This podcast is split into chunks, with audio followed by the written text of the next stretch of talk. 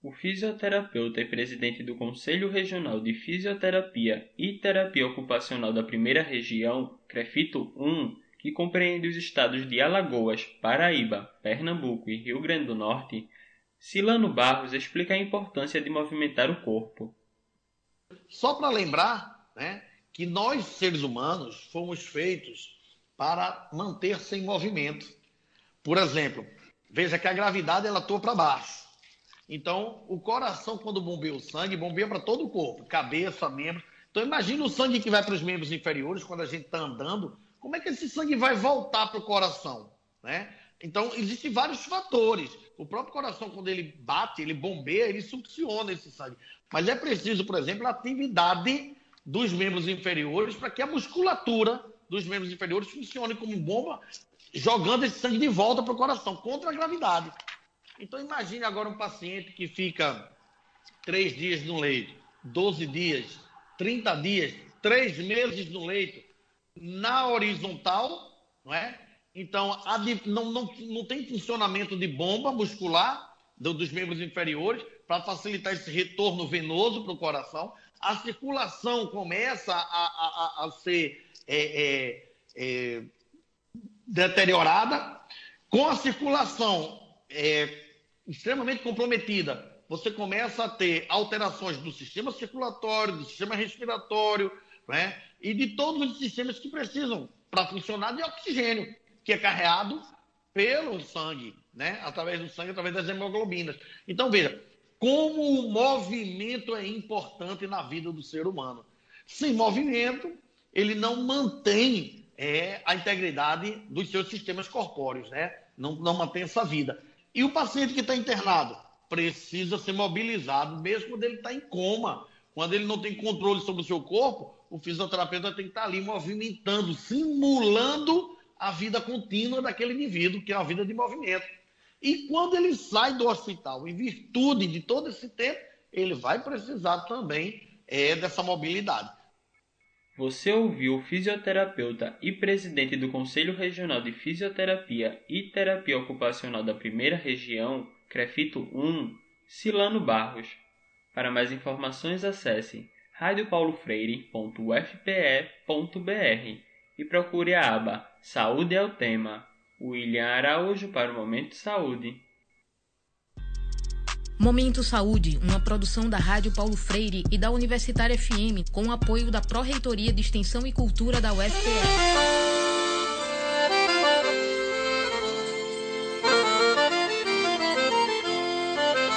Flor da terra, do sol, aberto esplêndido, dos guerreiros da tribo Cariri.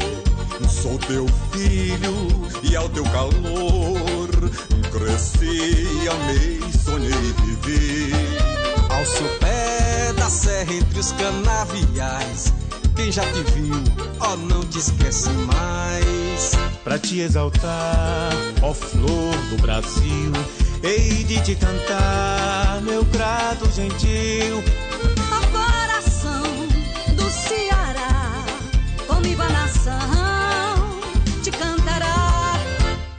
Teu céu, linda, brilha estrela fúlgida que há cem anos norteia teu porvir.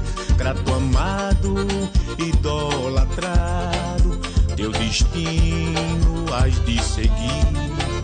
Grande e forte como nosso verde mar, bendita sejas, ó terra de Alencar. Para te exaltar, ó flor do Brasil, hei de te cantar, meu grato gentil, ó coração do Ceará. Comigo a nação te cantará.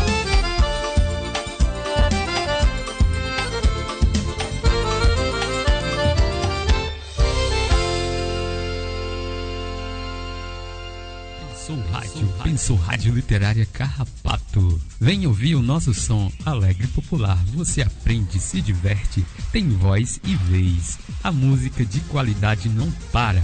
Toda a programação pensada em você. Arte, cultura, saúde, bem-estar, humor, educação e conscientização. Rádio Literária Carrapato, a rádio que cola em você 24 horas.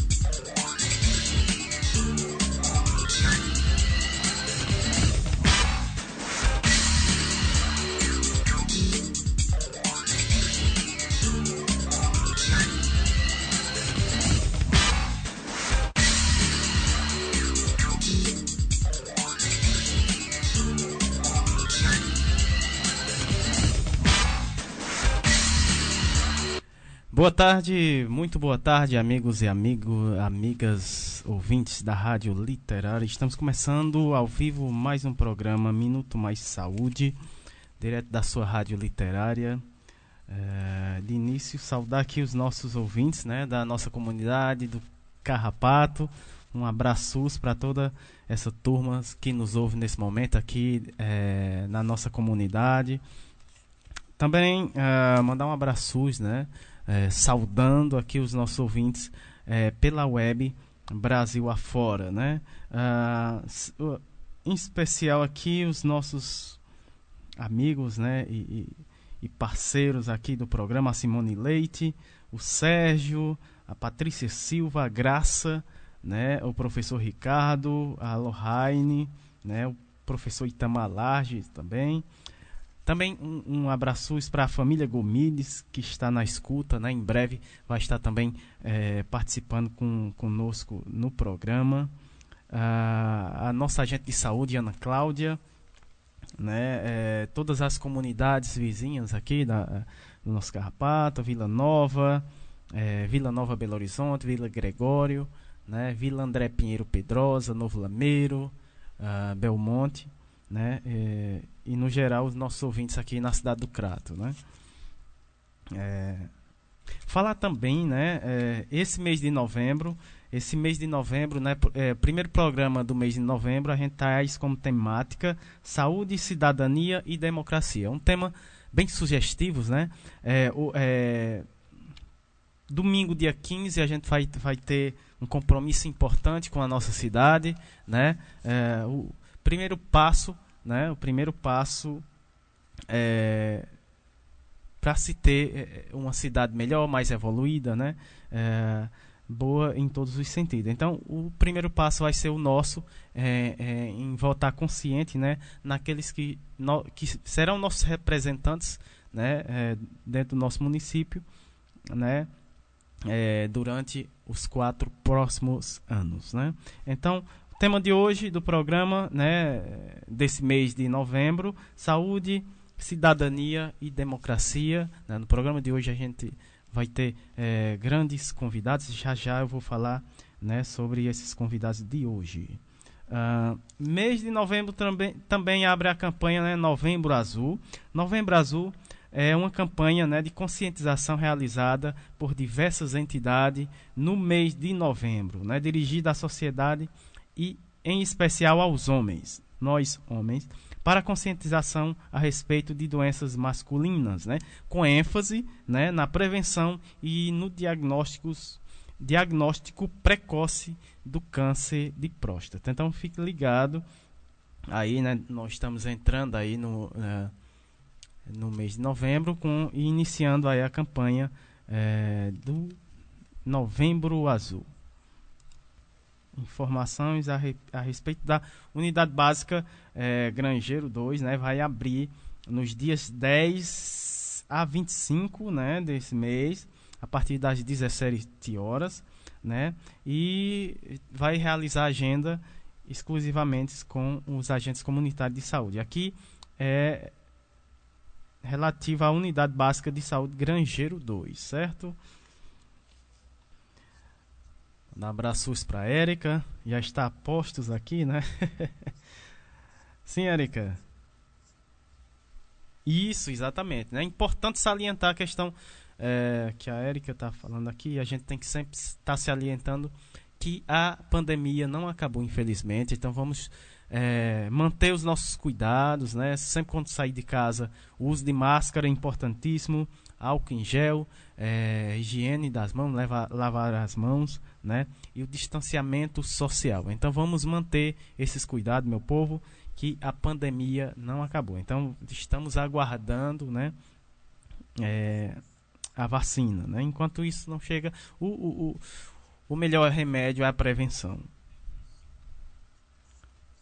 É.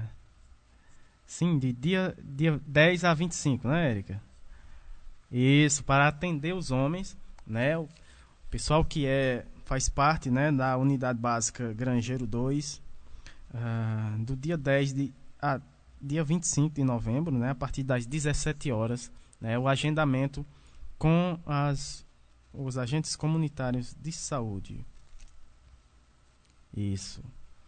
E nosso primeiro convidado de hoje, que é o professor Itamar Lages, né? É, tema Saúde, Cidadania e Democracia, né? O, vamos ter a fala aqui do professor da Universidade de Pernambuco e conselheiro do Centro Brasileiro de Estudos de Saúde, professor Itamar Lages. Seja muito bem-vindo aqui ao nosso programa. Muito boa tarde. Pessoas ouvintes da Rádio Literária Carrapato, como vocês estão? Desejo que estejam bem, que estejam firmes e fortes, enfrentando os enormes problemas sanitários e políticos. Eu tenho uma mensagem que deve colar em vocês. Uma mensagem de saúde, cidadania e democracia. A mensagem é a seguinte: prestem atenção.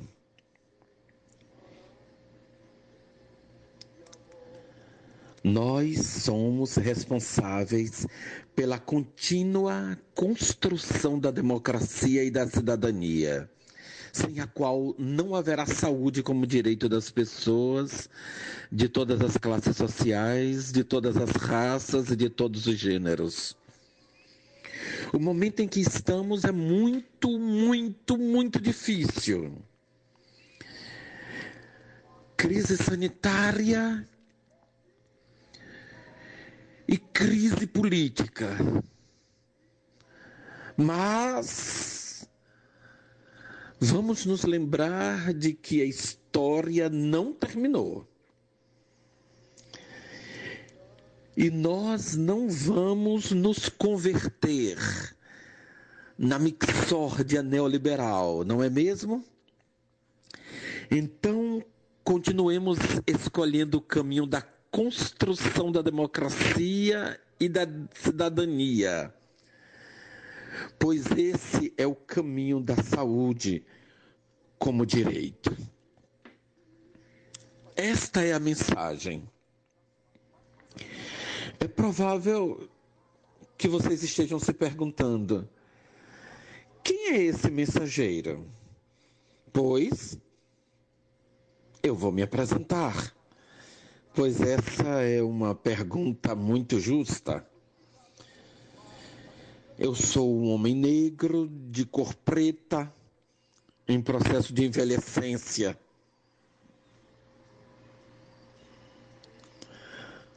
Sou filho de uma mulher preta, sou neto de um casal preto e com certeza bisneto de pretos e com certeza tataraneto de pretos. Nasci e ainda hoje moro numa periferia urbana. Não na mesma periferia urbana. Nasci numa periferia recifense, me criei numa periferia de, do município de Jaboatão, ambos em Recife. Passei um bom tempo da minha vida, quando criança, na periferia de Salvador. E hoje moro na periferia do Recife. Sou pernambucano. Sou o único de uma grande família ampliada a ter curso de graduação e de pós-graduação. Sou enfermeiro, especialista em saúde coletiva e tenho mestrado em saúde coletiva. Vivo com minha família.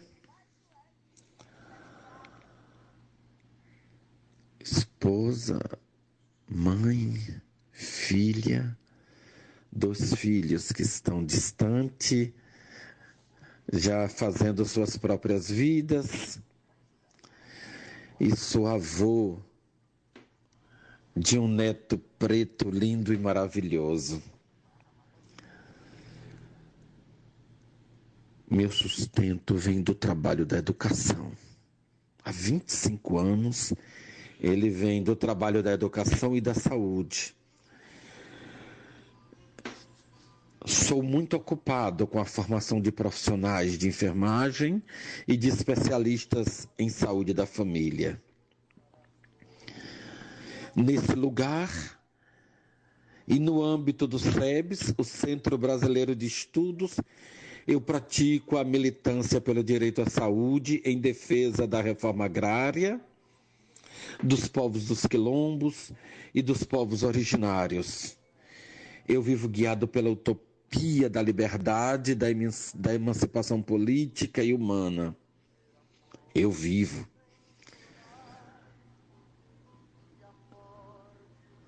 Sim, e meu nome é Itamar, Itamar Lages.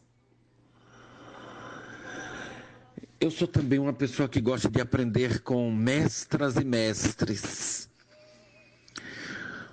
Gosto de aprender, por exemplo, as lições aprendidas, ensinadas pela professora Marilena Chauí. Principalmente as lições sobre democracia e saúde. Essa professora diz que a democracia é sempre subversiva. Quando eu falo essa palavra, ela fica parecendo que é uma palavra como é muito conhecida, uma palavra que não é boa, que não é agradável, uma palavra de rebelião.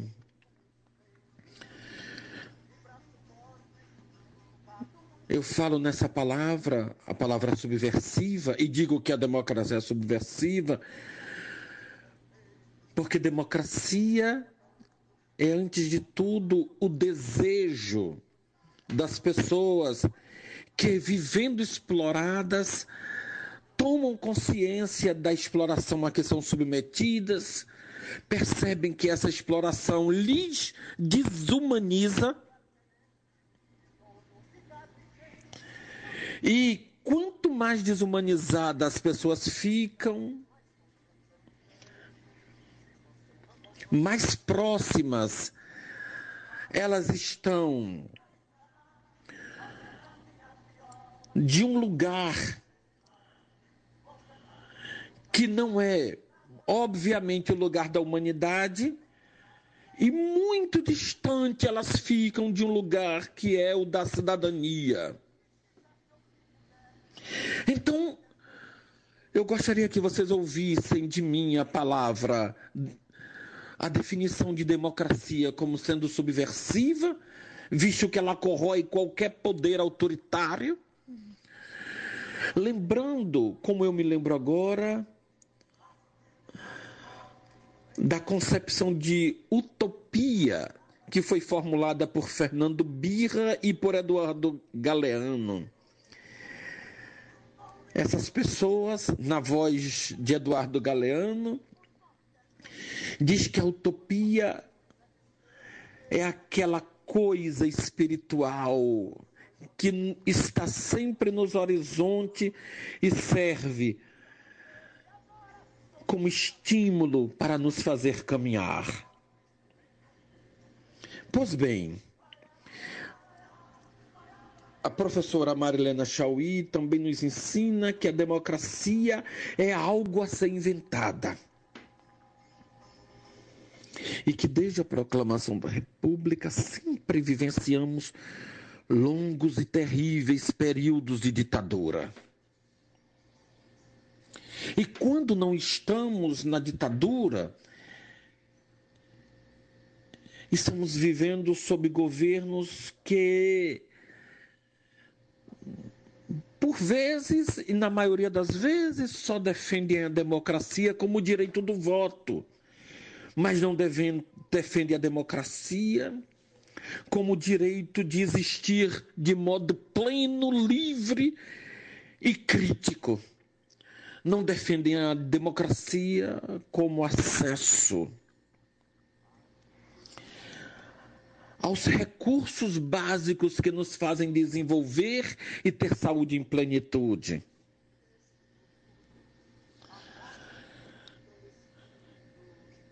Temos um país que os direitos sociais e políticos nunca foram efetivamente garantidos e ampliados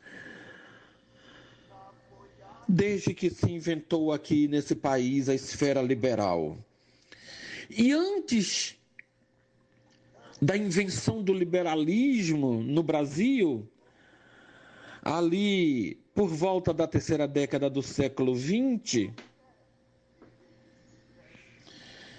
a situação ainda era mais difícil, porque o regime era da escravização. E onde tem escravização, tem um regime de desumanidade. Os, as pessoas escravizadas vivem de maneira desumana, mas desumano também é quem lhes oprime.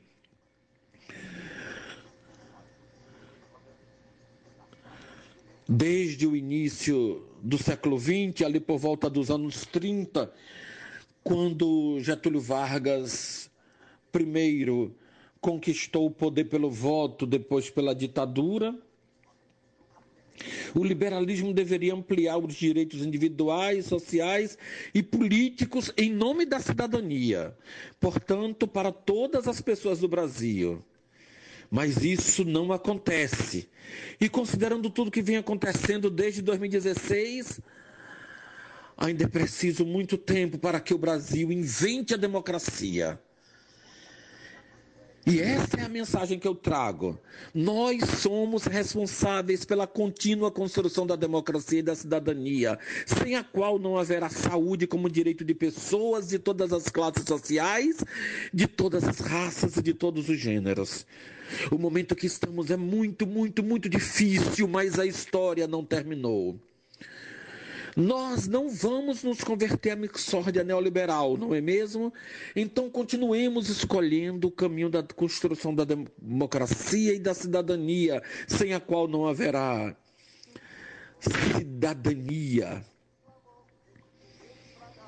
E não havendo cidadania, não haverá saúde como direito. Esse caminho da cidadania e da democracia foi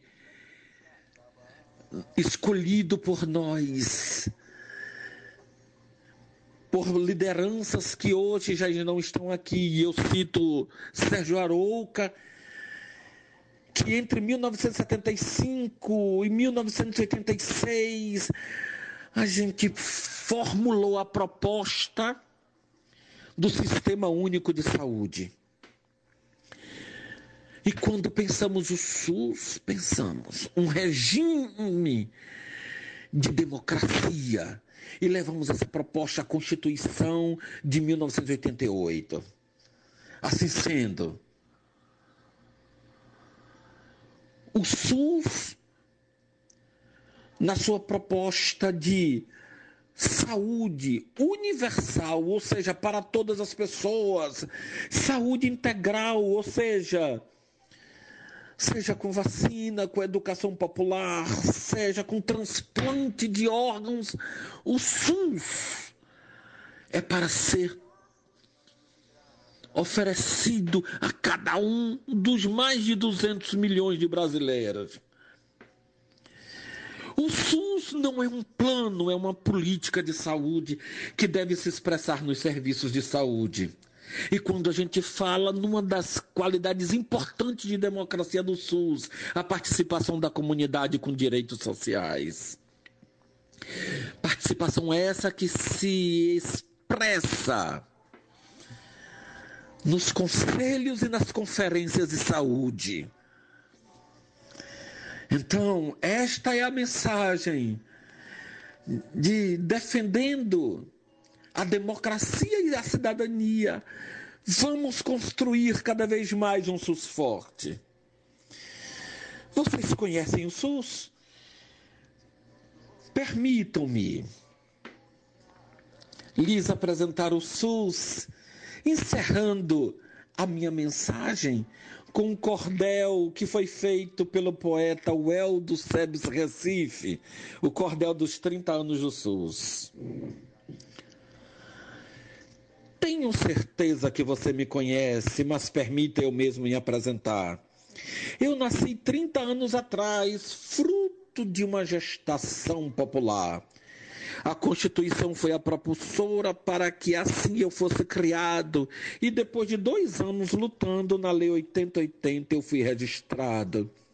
Um sistema só assim organizado, hierarquia e descentralização, para que todo canto da nação eu possa ser acessado.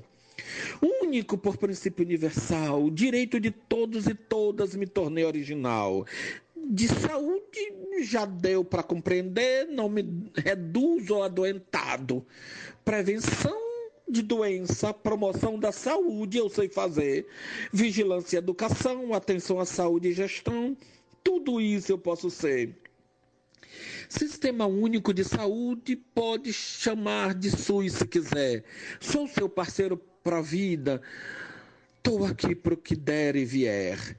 Levo saúde para muita gente, muita história já tenho para contar. Lugares que você não imagina, lá longe já pôde estar. Mas tenho refletido sobre a dificuldade que tive ao longo desse percurso. Muito cedo, ao nascer, me deparei com insuficiente recurso. Não me deixaram ter 30% do prometido à Seguridade.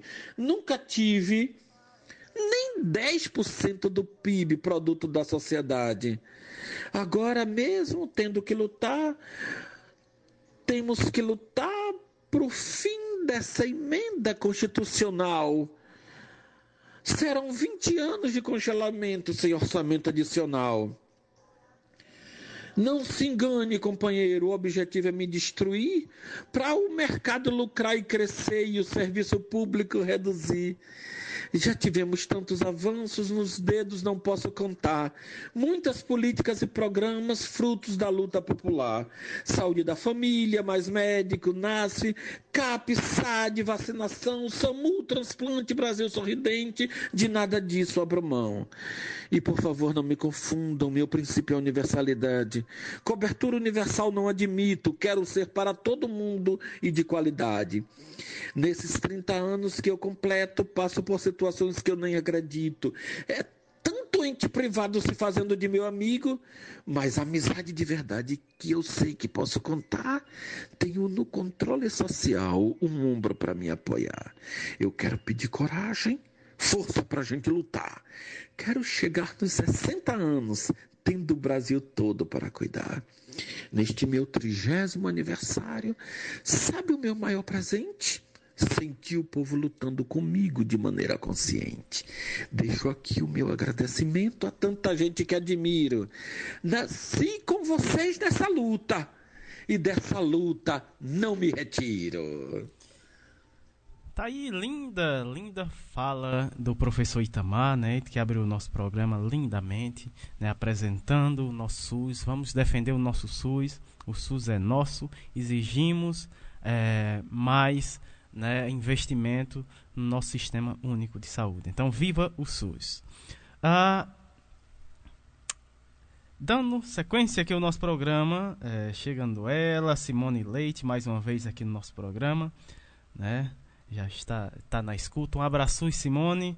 Ela vai é, trazer o tema Saúde e Cidadania, né? a importância da participação popular no SUS.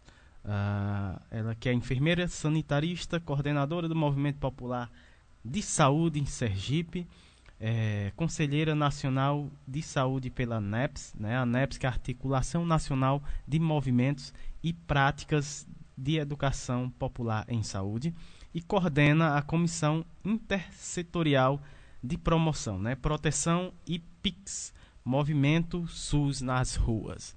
Seja bem-vinda novamente aqui ao nosso programa, Simone. Uh, muito boa tarde. É, boa tarde, ouvintes da Rádio Literária Carrapato. Boa tarde mesmo para vocês, ouvintes. e também para Samuel, Érica, que estão à frente desse lindo programa Minuto Mais Saúde. Eu sou Simone, eu sou enfermeira, sou de Sergipe, de Aracaju, e participo do Movimento Popular de Saúde e também da ANEPS. A ANEPS é uma articulação nacional de movimentos e práticas de educação popular em saúde. Surgiu em 2003, é, ainda né, no governo Lula, onde a gente teve um espaço dentro do governo para construir uma política nacional de educação popular em saúde. E a gente construiu a várias mãos com os movimentos de educação popular do país, é uma política que hoje é realidade e está sendo implementada e discutida em vários municípios e estados desse país. E hoje, com esse tema tão importante de cidadania, saúde, cidadania e democracia, eu queria falar e queria reforçar um pouco essa importância da participação popular. Então, com o advento do SUS, é, a gente precisava mobilizar, sensibilizar a população para a gente ter é, a participação popular no Sistema Único de Saúde. E um dos princípios importantes e um eixo que a gente trabalha muito é a participação popular que está dentro é, do SUS e dentro da organização né, da nossa lei 8040, 8020 e 8021. Então a gente tem essas leis que garantem a questão das conferências e também é, da participação popular. E com isso a gente tem os conselhos de saúde. A gente já teve agora em 2019 a oitava mais oito conferência, que foi a décima sexta. Uma conferência construída com muita dificuldade, sem muitos recursos, mas com muita mobilização social. Então, é, eu coordenei uma comissão muito importante que é de cultura, né? E também, é, junto a ela, a gente fez uma tenda Paulo Freire. E também tivemos um espaço de cuidados para cuidar das pessoas e divulgar as práticas integrativas e complementares de saúde. Então foram mais de 2 mil atendimentos, mais de 100 cuidadores passaram por essa por esse espaço e a gente teve uma conferência muito linda onde a gente aprovou muitas propostas importantes. Pela primeira vez na história a gente teve na mesa, uma das mesas do direito à saúde, uma parteira rezadeira, Zefa da Guia de Sergipe, do nosso sertão.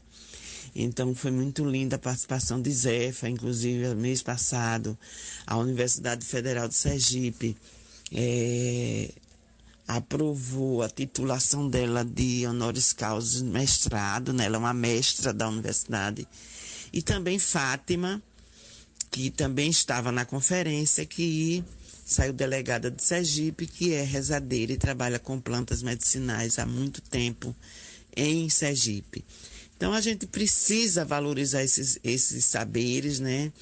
Paulo Freire deixou para a gente um legado e, e a gente está caminhando para a construção dos 100 anos de Paulo Freire. E nesse legado que ele deixou, ele dizia que não existe saber maior ou menor, existem saberes diferentes. Então, essa participação, que tem 50% é, nos conselhos de saúde da população, precisa ser fortalecida. Então, a gente precisa valorizar, a gente precisa ter essa participação das pessoas, a gente precisa ter uma educação permanente por dentro do controle social, que tem uma comissão bem atuante do Conselho Nacional de Saúde e tem nos estados. Para a gente estar tá renovando essas pessoas, tendo pessoas novas e qualificando elas e dando, fazendo formação para que elas possam atuar de forma permanente e com ações né, com qualidade para a gente fortalecer o sistema de saúde e fortalecer também essa participação. Então, nesse tema, eu queria reforçar esse ano essa questão da gente participar e se envolver com o processo eleitoral. A gente tem umas eleições esse ano de prefeitos e vereadores. Vamos votar em candidatos que defendam o SUS público de qualidade para todo mundo, que defenda que temos, que, que a gente precisa ter orçamento destinado para a saúde. Não é que a gente hoje é, a gente tem pouco orçamento e a gente tem perspectiva no próximo ano foi congelado né, por 20 anos recursos da saúde, ainda no governo Temer. E a gente precisa ter garantia de não ter retirada de, de recursos o próximo ano. Por isso que a gente está com a petição pública, assina essa petição.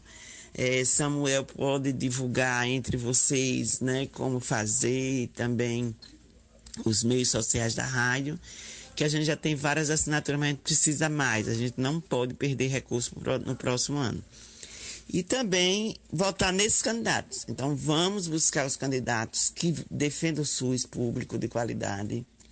Vamos de, é, votar em candidatos que defendem né, a participação popular, que defendem né, que a gente precisa ter um outro país, essa onda que vem da Bolívia, né, de outros países, onde o pessoal, por exemplo, na Bolívia, a maioria das senadoras são mulheres. Então, vamos motivar e vamos votar também candidatas mulheres, porque a gente precisa ampliar esse leque e ter pessoas comprometidas.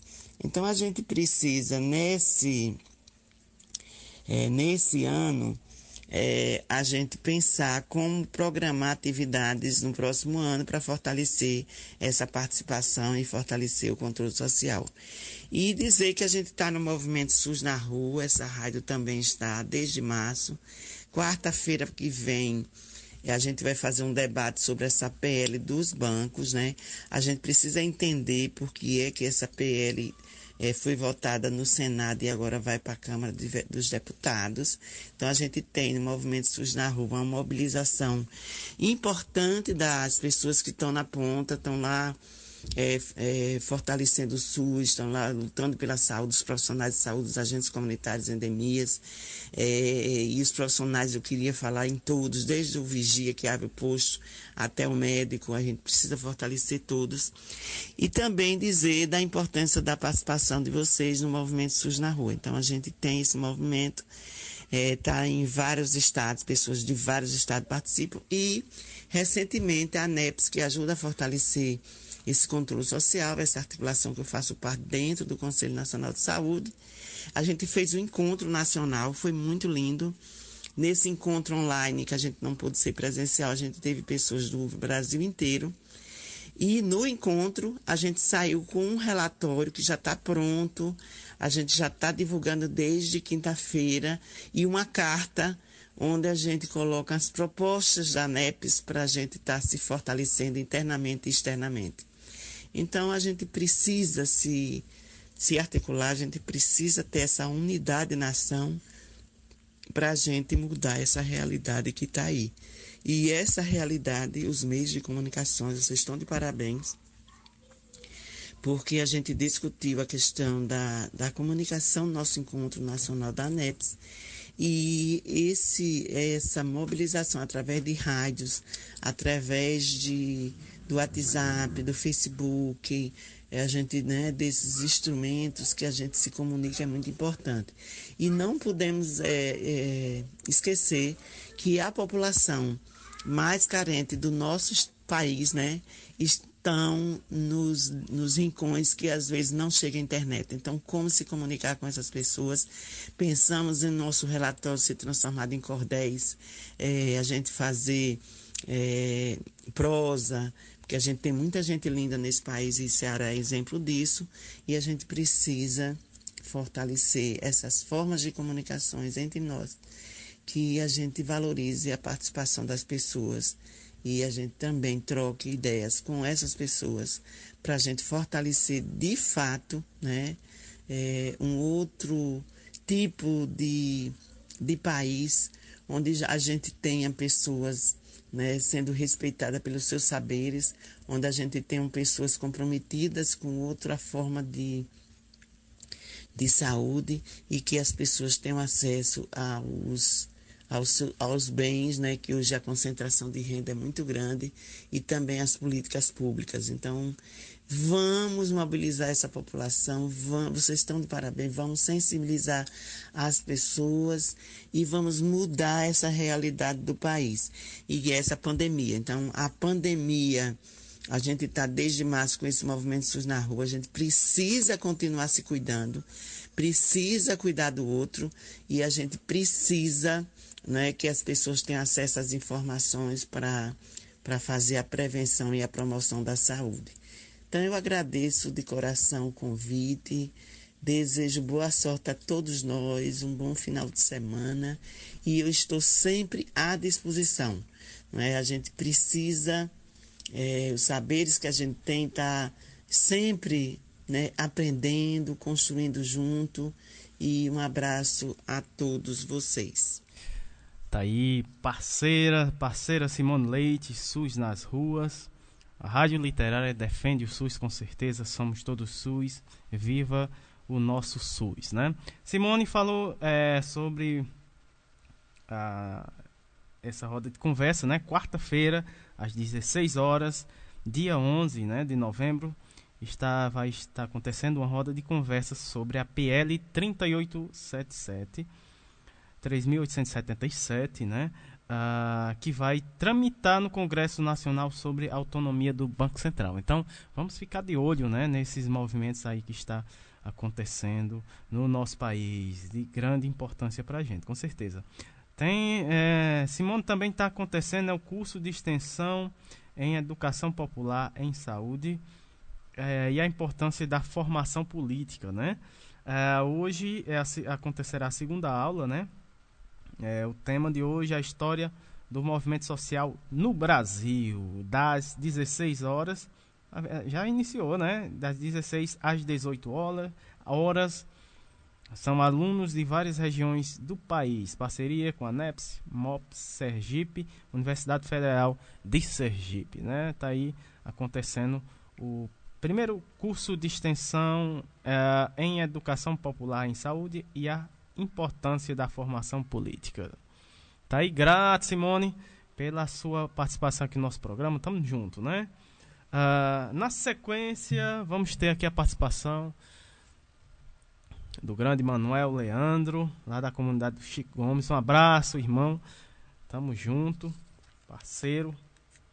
Né? Mandar aproveitar, mandar um abraço para toda essa esse pessoal aí, né, dessa comunidade maravilhosa do Chico Gomes, né? Em especial o Ivonildo, a Rose, a Ana, a Cristina, né? Toda essa galera é, que são as forças, né? Principal, além do Manuel, né? É, lá da comunidade do Chico Gomes e hoje a gente vai ter um prazer de receber novamente nosso amigo Manuel Leandro é, e o tema que ele vai trazer aqui, né? Para nós ouvintes é a comunidade do Chico Gomes e o acesso às políticas públicas. Seja bem-vindo mais uma vez, Manuel. É, boa tarde. Boa tarde, Samuel, e a todos e todas ouvintes do programa Minuto Mais Saúde da Rádio Literária Carrapato Cultural. Samuel, é, falar da minha alegria de participar mais uma vez do seu programa, né, e ainda mais falando de um tema tão importante que é políticas públicas e saúde. Então eu, gostaria de começar a minha fala né, dizendo que é, não existe saúde, né, ou pelo menos a nossa saúde ela não será plena se não houver as políticas públicas, né? E aí a importância da participação, né? A importância da luta para propor, para fiscalizar, para se efetivar né, as políticas públicas. É, em uma conversa aqui na comunidade, outro dia, né, a gente perguntava para as meizinheiras o que é saúde, né? E uma delas, é, Dona Penha, ela nos disse que saúde é felicidade, né?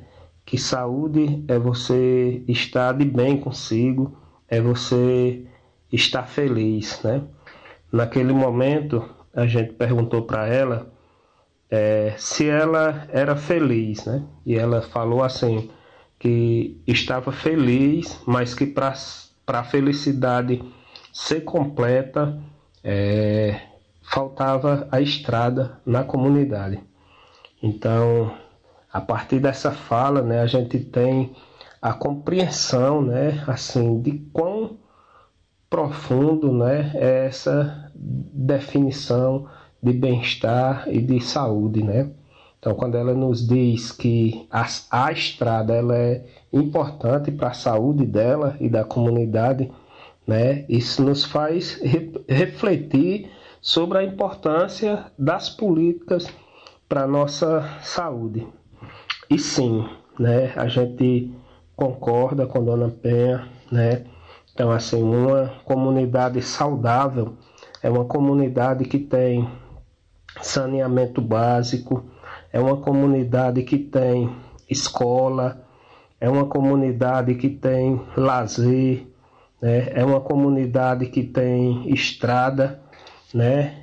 É uma comunidade onde chegam as políticas públicas. Então, se as políticas públicas não chegam, né, não chegam, então certamente essa comunidade ela vai ter muitos problemas de saúde, né, ocasionados pela falta dessas políticas. Então a gente muitas vezes pensa, né, que o que causa doença é só é, uma, uma alimentação mal, mal, mal feita, né? a, a, a é, consumo de bebida alcoólica, outras coisas nesse sentido, mas, mas não, né? Não é só isso, né? Então, a, a falta de políticas públicas, elas também afetam a nossa saúde. Então, Samuel, quando as políticas públicas elas não chegam, isso não quer dizer que a gente vai ficar numa cama, né? Esperando que elas cheguem, né? Para a gente se levantar. É, quando elas não chegam, né? Representa um processo de adoecimento e o remédio para esse processo de adoecimento é a luta. Né? Se você luta, né, quando as políticas não chegam, então você está buscando a cura né, para aquela enfermidade. E aí essa luta ela deve ser é, é, organizada né, pela comunidade, ela deve ser animada pela comunidade, pelo coletivo, né, para que sane é, os problemas que são coletivos, mas que acabam também causando problemas individuais, né, adoecimentos individuais. Então é, é, é fundamental, né, se organizar em uma associação, é fundamental se organizar em um grupo, né, um grupo cultural, né, ou no grupo da igreja, né, em algum coletivo que com certeza é, você estará fortalecendo a luta na sua comunidade, né, e com certeza você estará buscando a cura para tantas enfermidades né, causadas pela falta né, de, de políticas públicas. Aqui no Chico Gomes, desde 1992, né, que a gente tem uma associação de moradores, né? Nessa associação a gente a gente já travou várias lutas, né? Muita coisa a gente conseguiu, né, através dessa luta e do processo de organização e muita coisa a gente não conseguiu, né? está ainda na busca, mas com certeza é, é, é, acontece em outras comunidades também, né? O que não pode acontecer é de desanimar e deixar de lutar porque isso aí simbolizaria você se entregar né, e você deixar de buscar a, a cura né, pra, pra, pra, para as enfermidades. Então, aqui né, a gente já conseguiu né, essa questão da iluminação, né? Foi uma luta muito grande né, para a gente conseguir a eletrificação na comunidade. A questão da estrada, né? Então, um, parte da comunidade não tinha estrada, também foi uma luta grande da associação, né, para que tivesse a interligação, né, entre o Chico Gomes, São Vicente, Coqueiro. Claro que naquela época a luta não foi só a associação daqui, né, Vicente, junto com a associação Coqueiro, por isso que se fortaleceu e por isso que alcançaram é, resultados, como por exemplo a questão do transporte escolar, né? sempre foi uma luta né? aqui na, da comunidade.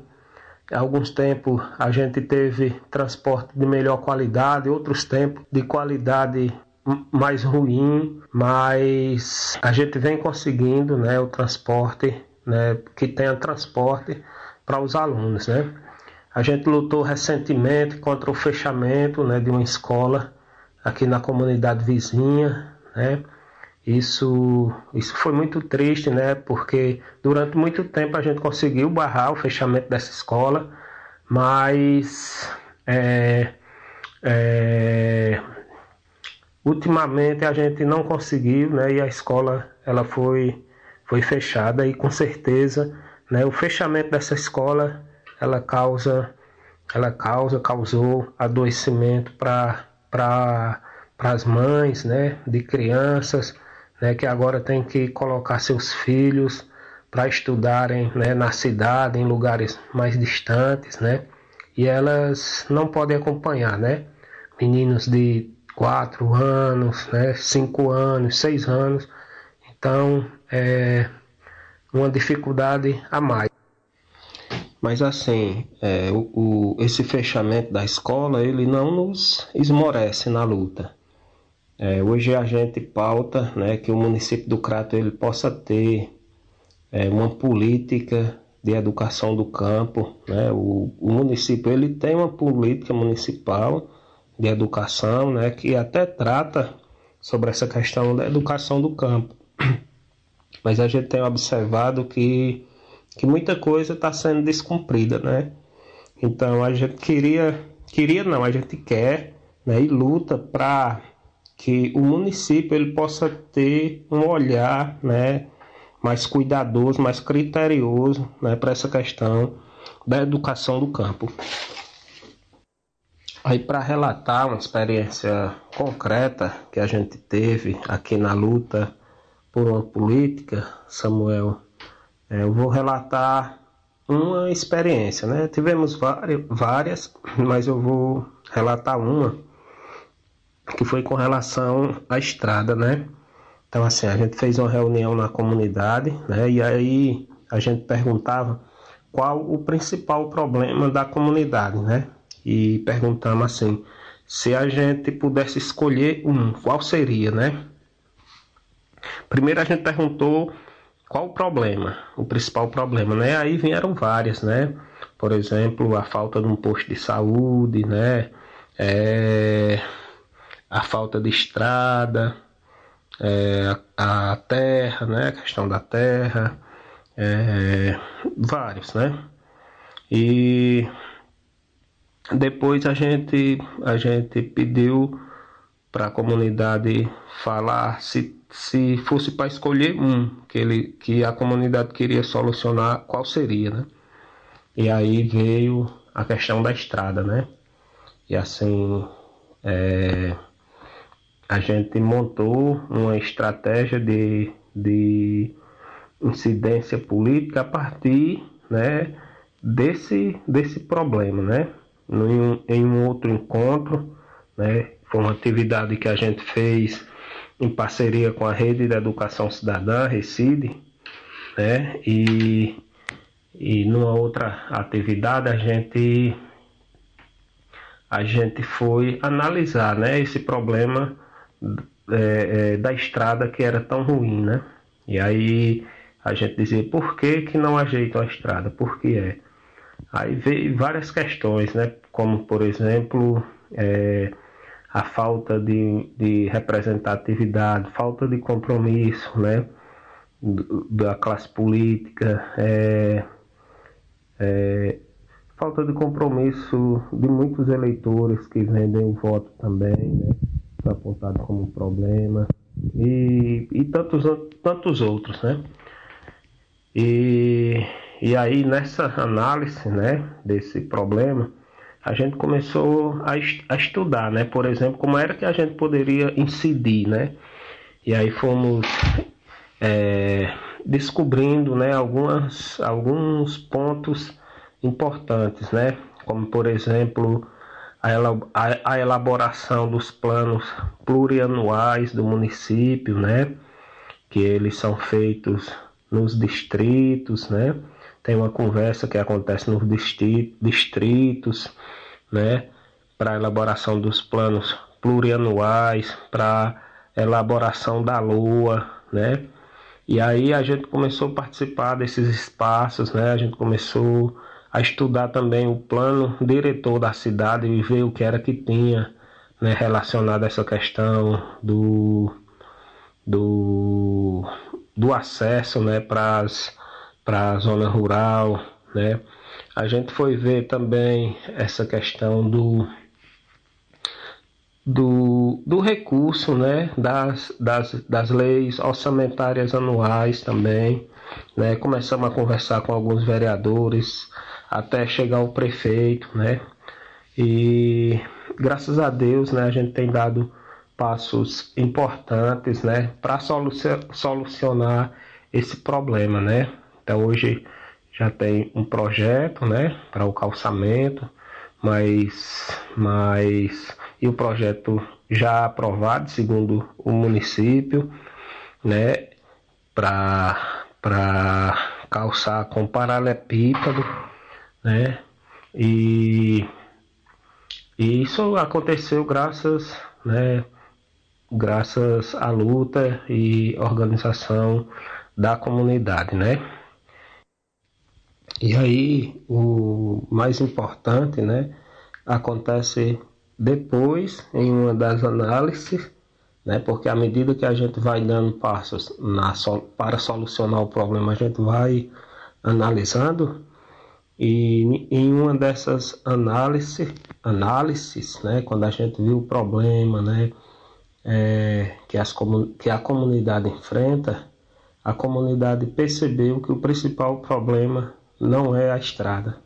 É, o principal problema da comunidade é a falta da terra, né, da, da propriedade da terra, né, que embora não tenha um título né, de propriedade, a terra pertence à comunidade, né? Mas a falta desse título ele inviabiliza né, a chegada de outras políticas, né? Como Pronafes, né? As políticas voltadas para o campo. Então, é, após essa análise, a comunidade percebe né, outro problema que é maior, né?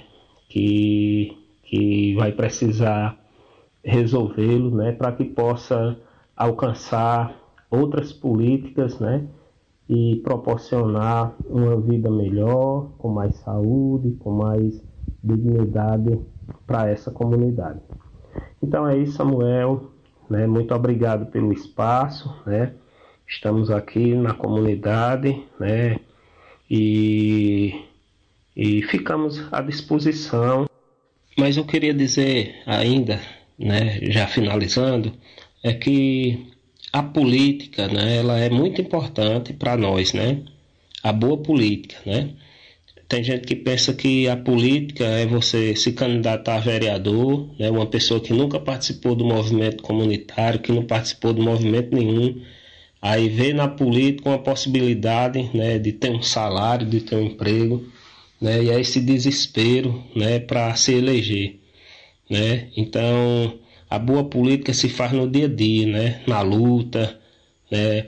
na comunidade, na pastoral, no movimento de mulheres, no movimento estudantil, né?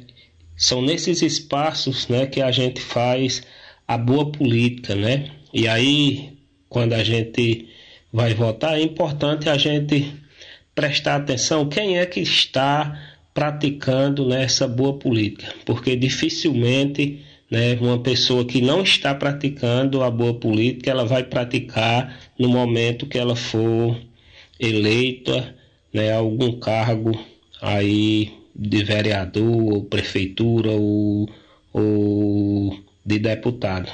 Então é fundamental a gente participar ativamente da vida da comunidade, porque aí a gente estará combatendo o bom combate e fazendo a boa política.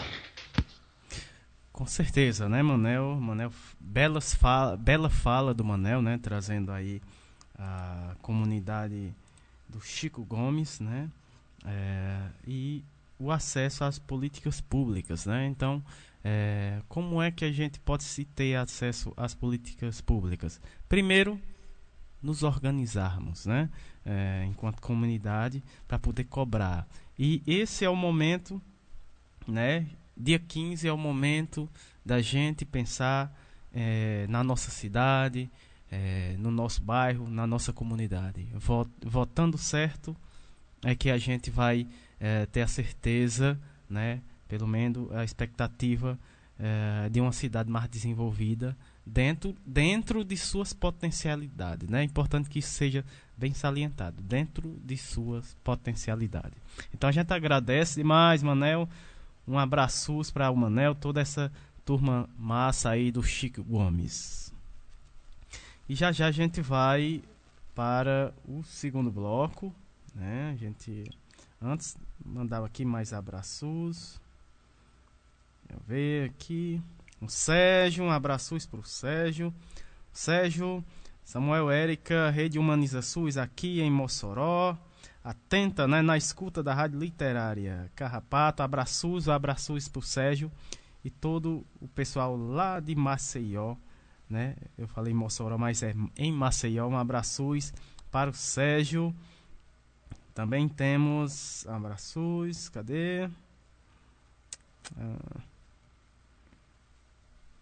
Pronto.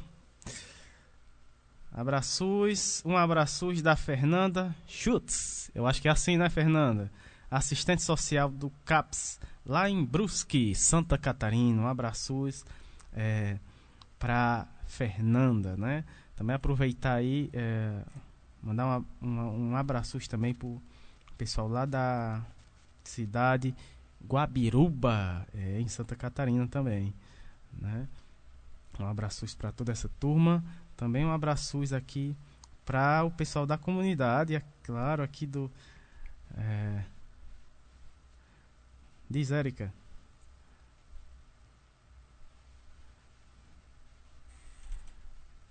Essa próxima, né, Érica? A próxima música?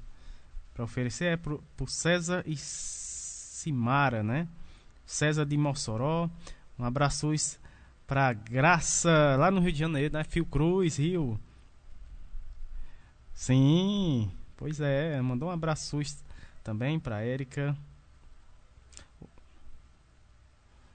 Agora a gente vai para uma pequena pausa. Essa música. Sim, um abraço para o pessoal lá da Vila Nova, né? Ah, especial para a gente comunitária de saúde, a Edinalva, Vila Gregório. Pode, pode, falar, pode ir colocando aqui. Érica. Pessoal aqui do nosso Carrapato também, um abraço. Para a Baixinha, né? Aqui está na escuta é, do programa aqui na comunidade do Carrapato. Para nossa agente comunitária de saúde, Ana Cláudia, a Vitória. Uh, o Diego também, né? Pessoal uh, aqui da Avenida Hermes Paraíba. Mandar um abraço também para agentes comunitárias, né? A nossa poetisa Ana Lúcia, agente comunitária lá do Pinto Madeira, a, a sua irmã Rita de Cássia também, é, do Alto da Penha. Sim, Érica, também da Vila André Pinheiro Pedrosa, né? Um abraço aí para todas essas comunidades que estão aí na escuta. Um abraço para Carla, lá em São Carlos também. Um abraço, Carla. Viu alguma situação proibida relacionada à propaganda eleitoral? É só contar tudo para ele. Pardal é o nome do aplicativo de celular que vai receber as denúncias e colocar a boca no trombone para que as eleições sejam limpas. Com foto e um texto explicando a situação, você ajuda a combater o que está errado. Baixe agora no seu celular o aplicativo Pardal e faça parte do nosso time. Como um bom passarinho, o Pardal não vai ficar de bico calado. Enquanto isso, na bodega de seu Mané, o retorno dos eventos culturais. Bom dia, sou mané. Me veja, por favor, uma farinha e uma pimentazinha de cheiro pra mulher fazer um mingá de cachorro lá em casa. Bom dia, Chico. Rapaz, tá aí precisando mesmo, homem. Tá com a cara meia de cansada, a espinhela caída. Que foi que houve, meu amigo? Ah, pois, sou mané, eu não inventei de ir pro restaurante Peruca no Prato ontem pra festa que teve lá. Restaurante Peruca no Prato? Que danado de nome é esse, homem? Não, o restaurante de Dona Maria Pé Suja ali na entrada da cidade, homem. A turma botou esse nome porque vira e mexe vem um cabelo no prato, não sabe? Olha, ainda bem que eu não fui lá. Mas olha, repare, realmente os eventos culturais voltaram, porém com algumas restrições. O evento só pode ser realizado com no máximo 100 pessoas ou 30% da capacidade do lugar. A preferência é pela menor quantidade. O uso de máscara é obrigatório por todos que estejam no evento, incluindo funcionários e participantes. A retirada da máscara pelos participantes só é permitida na hora de comer ou beber alguma coisa. Já os artistas podem permanecer sem a máscara durante a apresentação. E as mesas, Chico, pode ter até 10 pessoas do mesmo grupo. E a distância entre elas deve ser de no mínimo um metro e meio. E ainda deve ser disponibilizado álcool em gel para todo mundo em entradas e pontos de atendimento. Sem contar na distância de um metro e meio de cada pessoa na área útil de todo o evento. Sou mané, não tenha nada disso lá ontem não, homem. Dona Maria Pé Sujo tava alegre, sartitante, gritando para todo mundo rir que nunca ganhou tanto dinheiro numa festa. Deus me livre, Chique, tu ainda acha de ir pra um lugar desse? Mas eu não fui para demorar não, sou mané. Mas acontece, homem, que era um atendimento fraco, uma comida horrível. Oi, por sorrir, eu inventei de pedir uma sopa, não sabe? Passou, foi mais de duas horas para chegar. Eu fui reclamar que a sopa tava com fedorzinho de baigon. A pus, Dona Maria veio com quatro pedras na mão dizendo, não dá para entender esse povo. Quando tem barata na sopa, reclama. Quando bota veneno, reclama também. É um povo cheio de frescura. Oi, se eu nunca fui nesse lugar, agora que eu não passo nem na porta. Deus me livre, Chico. Pois é, seu mané. Ação de extensão da Universidade Federal de Pernambuco. Tá aí, né? Seu mané aí, mandando o seu recado, né? Estamos aqui de volta com o segundo bloco, né? O programa Minuto Mais Saúde, direto da sua rádio literária, a qual eu saldo né, todos os nossos ouvintes aqui da comunidade do, do Carrapato e também os nossos ouvintes aí Brasil afora, né? Pela internet.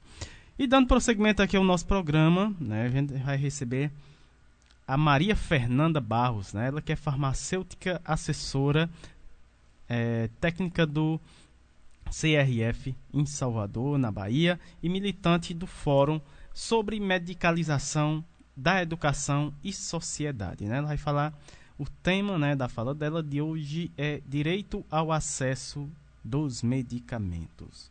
Seja bem-vinda aqui ao nosso programa, Maria Fernanda Barros.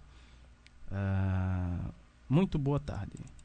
Olá, boa tarde, Samuel e todos os ouvintes que estão nos escutando. Meu nome é Maria Fernanda Barros, eu sou cidadã. Desejo um mundo melhor e mais colaborativo para todas e todos. Minha formação é em farmácia, então eu sou farmacêutica e trabalho no Centro de Informação de Medicamento do Conselho Regional de Farmácia do Estado da Bahia.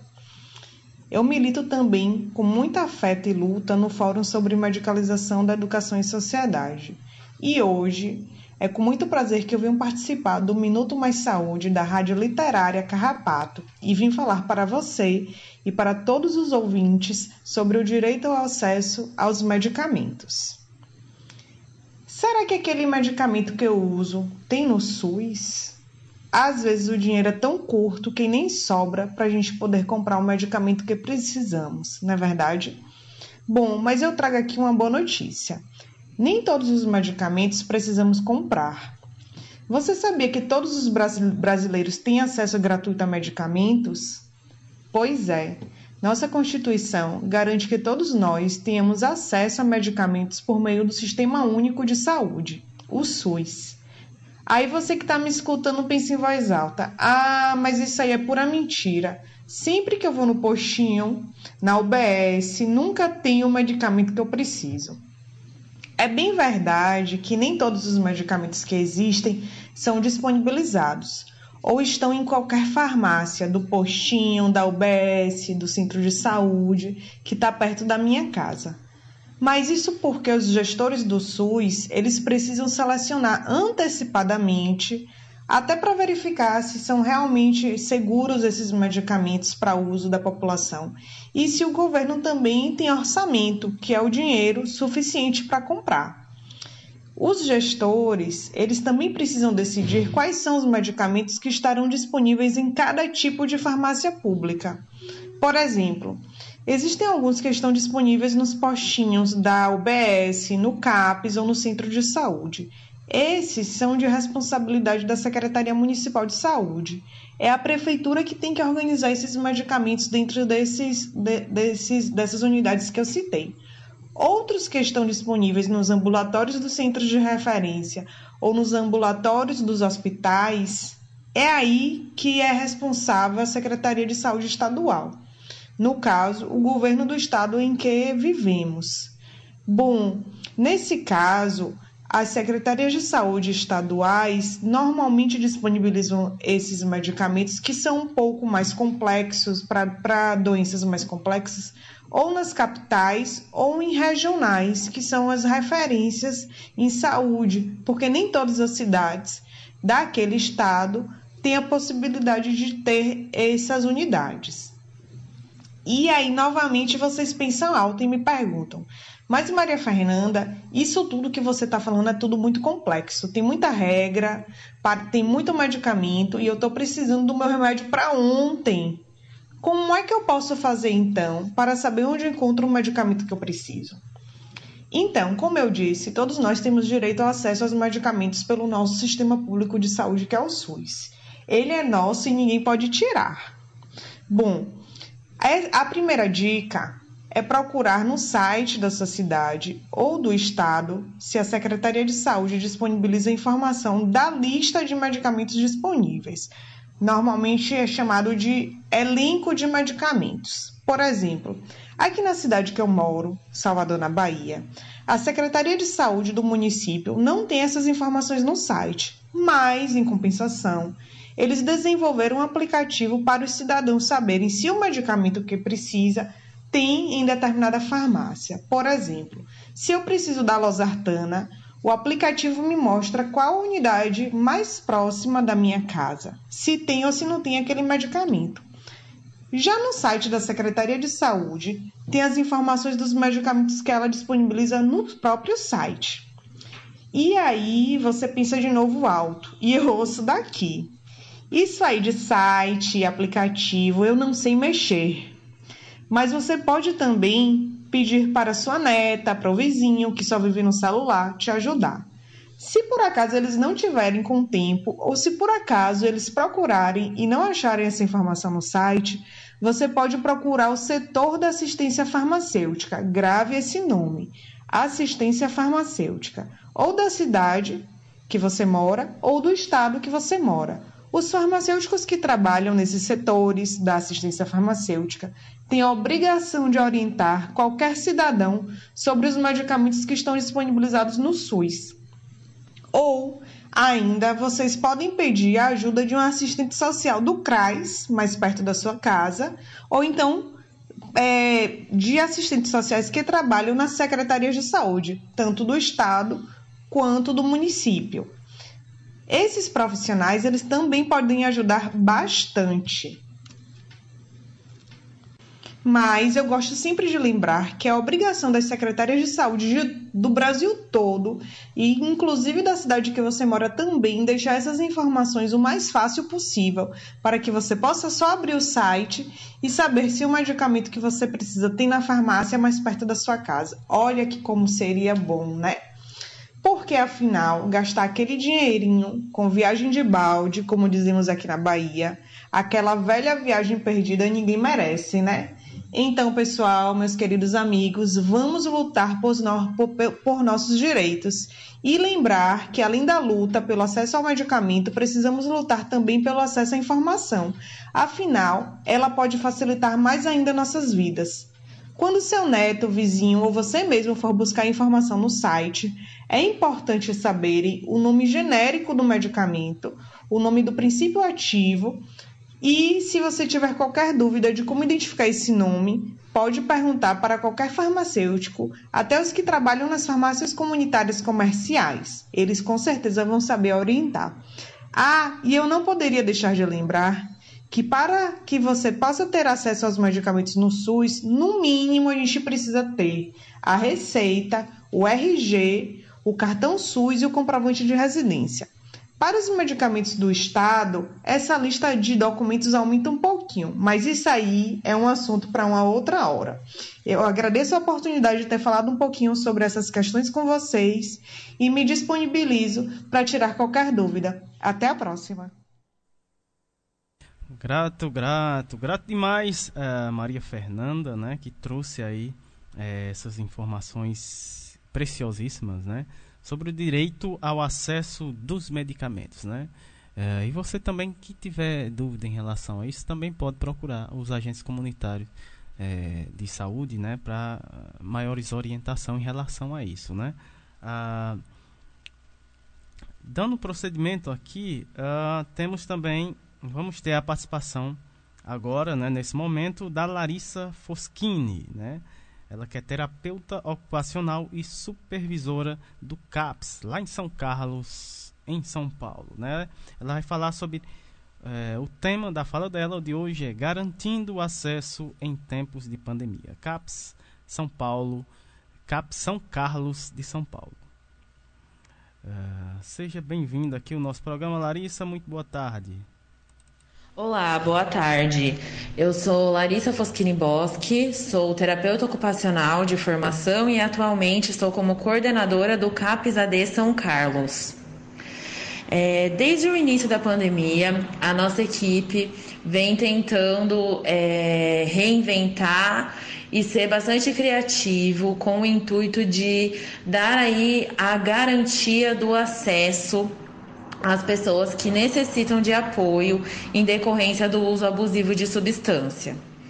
Então, quando aí o Ministério da Saúde lançou as normas, né, é, tudo que nós teríamos que seguir, a gente sempre vem consultando é, dia a dia o que é determinado e a partir disso reinventando a nossa prática, sempre buscando priorizar a demanda das pessoas que nos procuram aqui no CAPS. É, diante da necessidade né, de não gerar aglomeração, a gente tem um serviço único aqui, né? O único CAPSAD de São Carlos.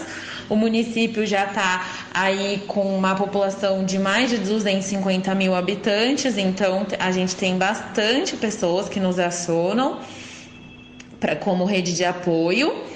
E a gente normalmente te, tem a permanência a dia, que, são, que é um momento que as pessoas podem passar o dia aqui no CAPES, né? Reconhecendo o CAPES como um ambiente protegido, e os grupos. A gente então suspendeu as atividades coletivas para não gerar aglomeração e a gente foi pensando, né? Como a gente vai garantir o acesso ao cuidado, um cuidado de qualidade digno para essas pessoas em tempos difíceis.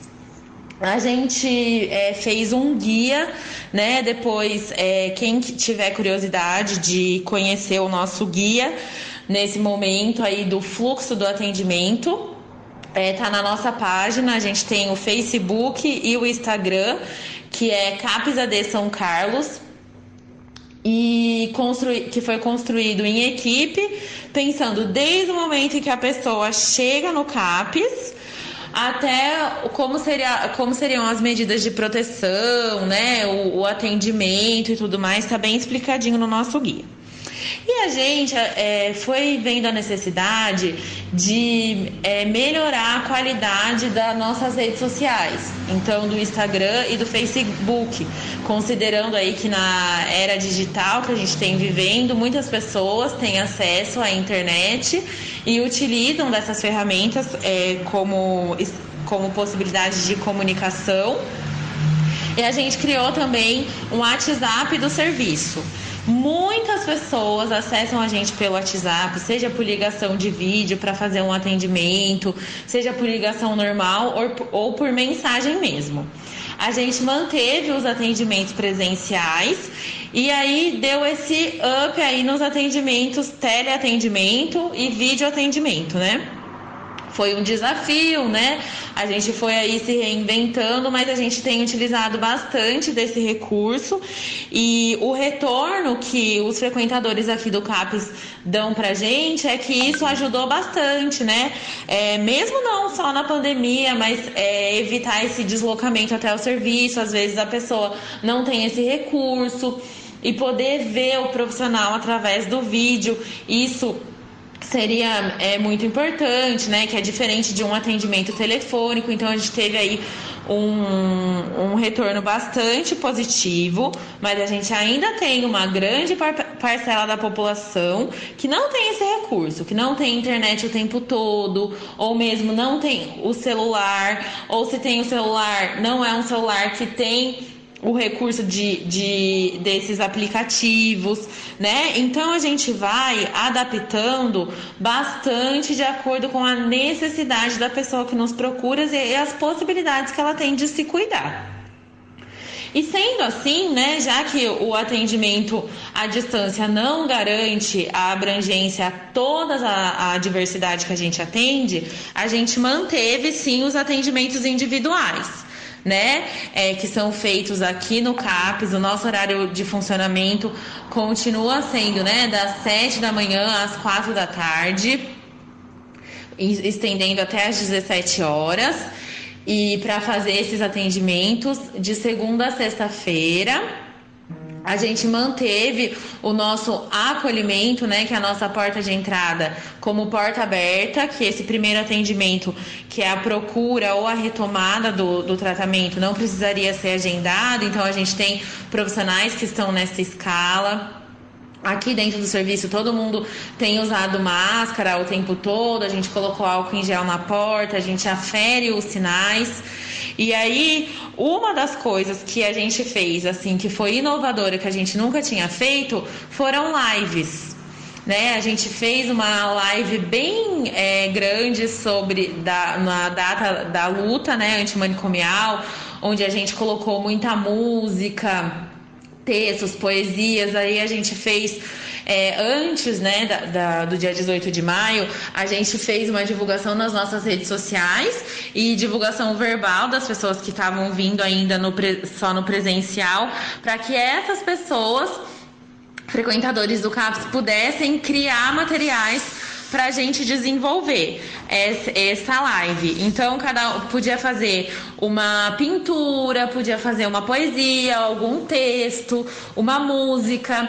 Os organizadores do grupo de música fizeram aí é, algumas músicas que os, os próprios frequentadores elegeram como as mais, as mais é, tocadas aí no grupo, que a gente normalmente faz. E foi uma, um momento assim de descontração, né? Nesse período difícil que a gente vem enfrentando. A gente fez lives também é, em setembro, né? Para falar um pouco sobre é, como cuidar das pessoas em sofrimentos psíquicos agudos. A gente teve bastante apoio de pessoas que, da universidade que palestraram e fizeram como se fosse uma roda de conversa online, né? Junto com a nossa equipe. Então, essas ações né, que a gente foi criando nesse momento de pandemia, nós avaliamos a equipe e também os frequentadores aqui do CAPES é, AD São Carlos, que são coisas que podem continuar, né? Mesmo passando aí essa necessidade de distanciamento, de não aglomeração, foram estratégias inovadoras que a gente precisa ainda é, melhorar, né? Porque somos novos nessa, nessa praia mas que com certeza são coisas que a gente pode futuramente também manter, além de retomar tudo que a gente já fazia aqui e que não está sendo possível nesse momento. Uma coisa também que a pandemia, é, que esse momento aí de pandemia contribuiu, que a gente deixando ativo as nossas redes sociais e se organizando aí a equipe para produzir materiais infográficos, informativos, é, para garantir que as pessoas que nos acompanhem tenham sempre alguma informação nova, alguma orientação nova que surge, ou mesmo orientações básicas de cuidado nesse momento difícil foi que a gente conseguiu interagir através dessas publicações com pessoas, com serviços e profissionais e pessoas que fazem acompanhamento em outros estados. Então isso foi muito importante, né? É, no entanto, assim, o convite aqui para participação surgiu assim, né? Da gente aí estar tá ativo nas redes sociais e se conhecendo, num, mesmo com a distância territorial, né? A gente poder se aproximar aí na prática, na troca de informações e de experiências. Então já aproveito também para agradecer muito o convite, ficar disponível aí para novos projetos como esse, para parabenizá-los pela iniciativa, que é muito legal e que a gente consiga aí é, garantir cada vez mais que o SUS fique vivo. Olha quantas potências a gente tem aqui, né? E, a gente, e vocês vêm evidenciando isso nos, nos programas.